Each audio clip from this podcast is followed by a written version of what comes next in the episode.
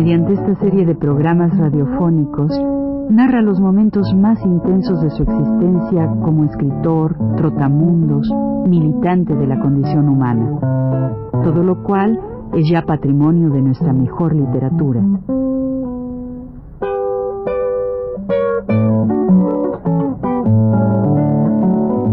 Con ustedes, Juan de la Cabada. Como decíamos, el año de 1913 hasta el principio del 14, hasta el 14, estoy yo en la escuela de San Ildefonso. Esta época cubre parte del huertismo y parte de la época de ya de, Carranza. Como ustedes recordarán, al final de Huerta, al final de la época de Huerta, es ocupado Veracruz por la fuerza de los Estados Unidos. Esto eh, nos produce a nosotros una, un, gran sentido, digamos, hasta los chamaquitos, no no todo, porque así es la vida, pero sí muchos de nosotros tenemos un, una un sentido, digamos, patriótico, ¿verdad? En contra del, de la invasión del país, en contra de que yo en el suelo mexicano, una serie de cosas que ustedes ya saben. Sin embargo, en esta, en el, colegio los señores que regían la educación no dijeron nunca una palabra de esta cosa.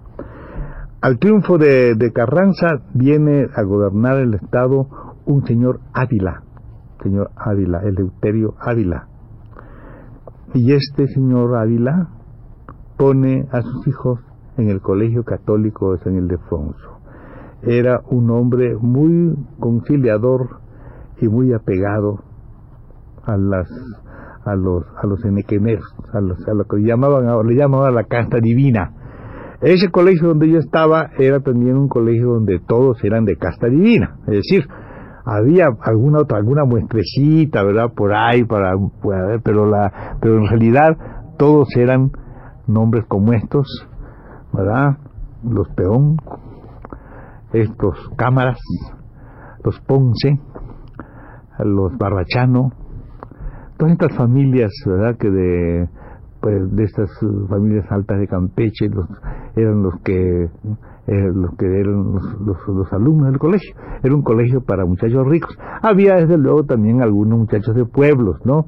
Algunos muchachos como, digamos, los novelos de, de, de Valladolid, donde hecho Navarrete de Motul. Bueno, habían así, y otros tipos de clase media alta. Pero en realidad, y los de Campeche eran también los carpizo, descendientes también de latifundistas campechanos, ¿no? en ese ambiente en el que se movía el colegio y eso era lo que era la, sobre todo la mayoría de los, de los muchachos, muchos de los muchachos internos también eran de este tipo de familias, ¿no? Algunos no, algunos sí eran de, familias de clase media, de pueblos, ¿no? De, diferentes eh, edades del, Estado. Entonces, este, digamos que allí había un, personaje que se llamaba el padre Saldaña, ¿no? que, del que voy a hablar, antes de, continuar y de ver cómo se desarrolla el problema de la lucha de clases, de la lucha política dentro del propio Colegio San Ildefonso.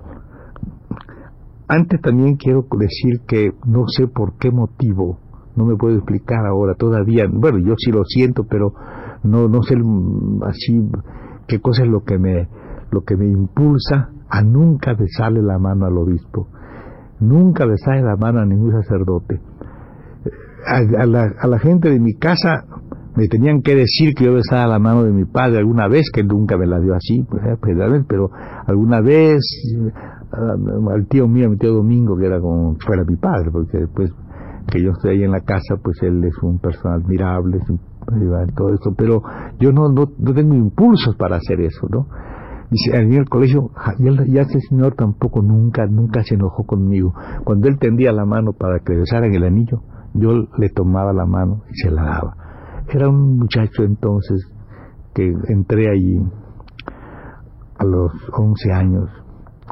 Y él me acariciaba así nada más la cabeza, me daba dos golpecitos, la cabeza, con, muy risueño, y nunca, nunca tomó en cuenta eso de que yo nada más le diera la mano.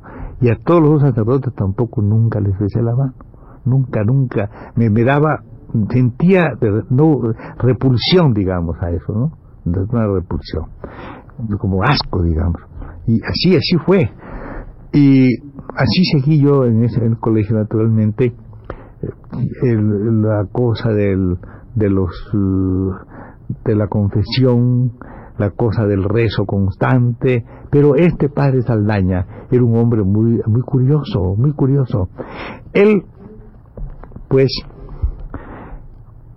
cuando le tocaba atender a los niños en la noche, que había, digamos, una o dos veces al mes, dos, dos días seguidos al mes le tocaba, ese día los muchachos estaban ya muy conscientes de que no habría el rosario formal del padre, digamos, del padre Montoya, ¿no? Que un muy formal.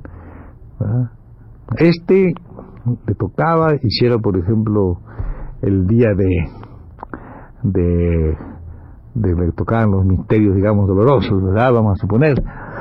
Empezaba su rezo. Pero ya todos estaban en, una cosa de, como de alegría porque sabían que no había tal rezo, que era una cosa muy curiosa, ¿no? Él empezaba, primer misterio la oración del huerto, vamos a suponer que era ese día. Entonces, tocaba misterios dolorosos. Entonces empezaba el rezo que empezaba el Padre Nuestro, decía, Padre Nuestro, Padre Nuestro, Amén, decía él.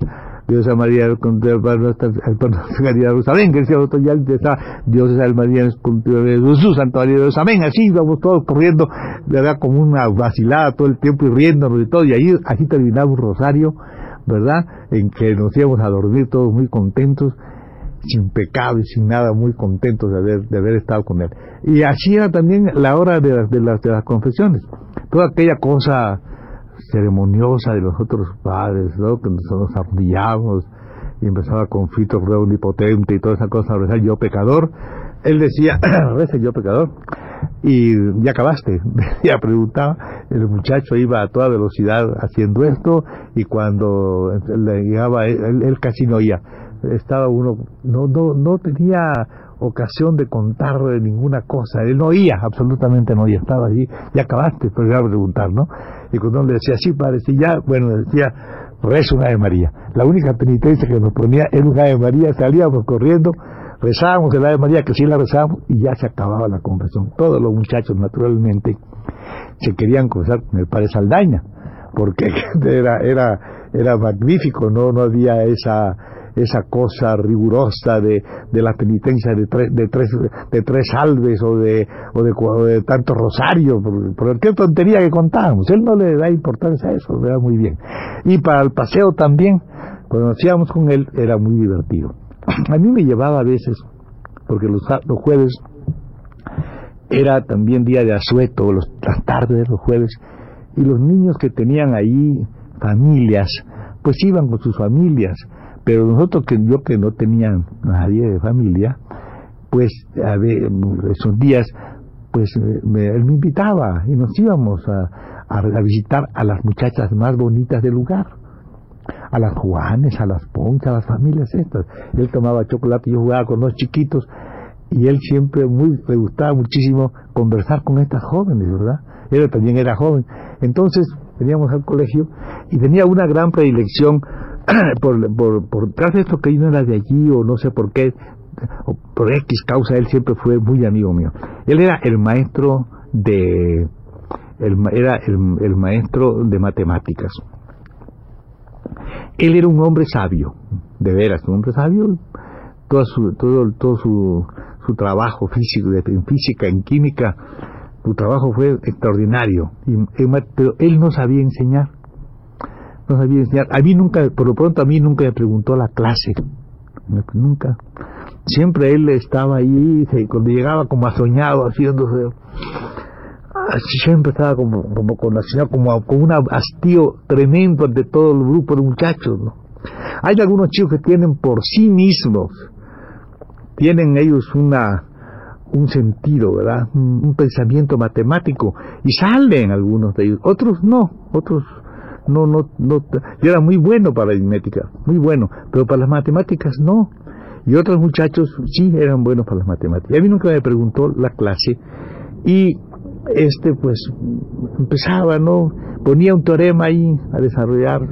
Los muchachos un poco torpe cualquiera, él se levantaba, pero qué brutos son todos, pero qué brutos son todos. Iba, ponía la cosa, inmediatamente en efecto tal resolvía el teorema y se, se sentaba y ya, ¿verdad? El que tomaba el bien y el que no, nada. Así fue, así fue, y yo me estuve preparando para el examen del primer año de matemáticas. Eran cinco materias que se daban ahí. Se daba francés, latín, raíces griegas, matemáticas e historia de Yucatán. Se daba ahí, en ese colegio. Ese era el primer año. Claro, y saqué buenas calificaciones en todo, y en matemáticas también quería sacarlas, pero yo estaba preparando eran, eran entonces el, examen iba, iba consistía en 20 puntos. Yo había preparado 6, tenía 6 muy bien preparados, y pensando yo que tenía naturalmente una semana o un poco más de tiempo para preparar un poco más mi examen. Pero un buen día se me presenta él al muy al principio me dice, el primer examen de matemáticas, dice, mañana entras tú, pero padre, ¿cómo es posible? Era domingo, mañana, pero ¿cómo? Me dice, no sé, mañana vas. Ahí fui al examen, con las seis bolas, porque entonces había una ánfora, se metían las bolas todas, y una de la que uno tocaba sacar era el tema que uno iba a desarrollar, ¿verdad? ¿Eh? Entonces yo voy y me, me toca la bola cuatro. Yo sabía seis, bien, bien. Me tocó la cuatro monomios me tocó. Entonces empiezo yo a hablar, ¿verdad? Como estoy haciendo creo que ahorita bastante rato hablando de, esta cosa y me paso mi cuarto de hora sin salirme del tema. Claro, me puso muy bien, es decir, eran las clases eran de 5 sobre 5, 5 sobresalientes, 4 muy bien, 3 bien, 2 regular y uno mal. Con mal de regular no se pasaba, de bien adelante se pasaba, yo saqué muy bien y cuando salgo del examen, pero mi calificación me dice tu muchacho que sabía más que yo y yo sabía. Y me dice, sacó el pobre, sacó bien, porque le tocó otra bola difícil. Y me dice, ¿tú crees que sabes las matemáticas que yo? Le dije, no, que voy a saber las matemáticas que tú. Lo que tengo es más suerte que tú, le dije yo. tengo mucha suerte. Así eran a veces estos, estos exámenes, ¿no? Quiero presentar esta cosa así para ver más o menos cómo era nuestra educación de nuestra en la época. Luego seguiremos en el próximo el próximo programa. Hasta luego, hasta luego.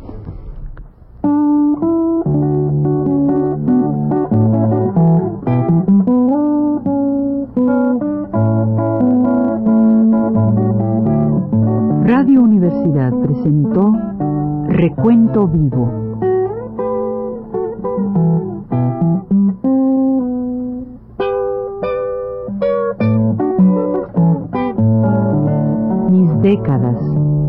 por Juan de la Cabada.